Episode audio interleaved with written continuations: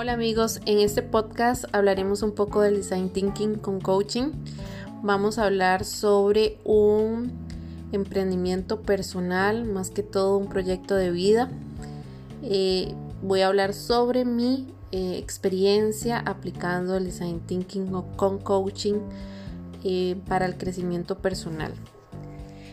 primero empezamos con la haciendo un inventario de los logros, en este caso puedes poner a tu familia, tus estudios, tu trabajo, tu casa, todo lo que para ti tenga algún valor sentimental, algún valor de logro, ¿verdad? De satisfacción. Ya después eh, tenemos que definir el reto, el reto o el tema a mejorar.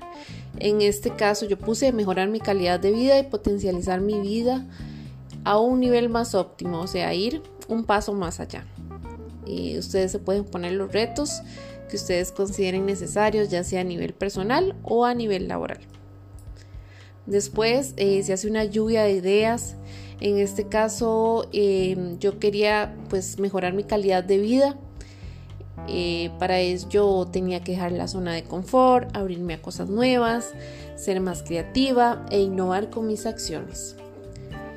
Entonces ahí hacemos toda la lluvia de ideas de lo que queremos lograr, ¿verdad? De que ese reto nos implica realizar o qué ideas podemos palpar o conceptualizar con respecto a ese proyecto.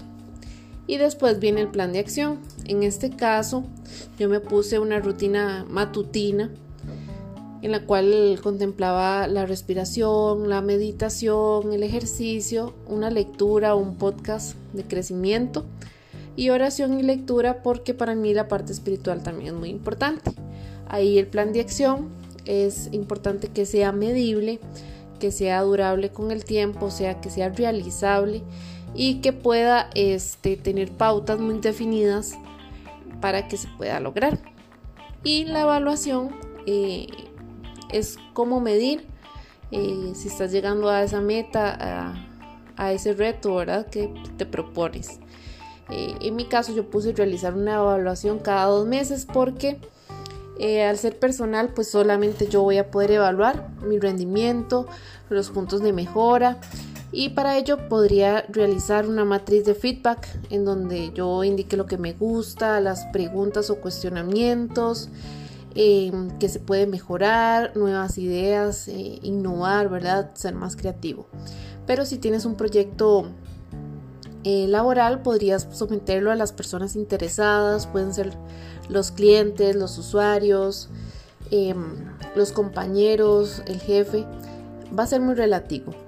Pero eh, sabemos que toda esta información nos sirve para tener un panorama más claro de lo que puede hacer el design thinking con el coaching y que pueden darnos un mapa conceptual o una idea muy estructurada para poder realizar nuestras metas, nuestros proyectos o cualquier cosa que queramos emprender.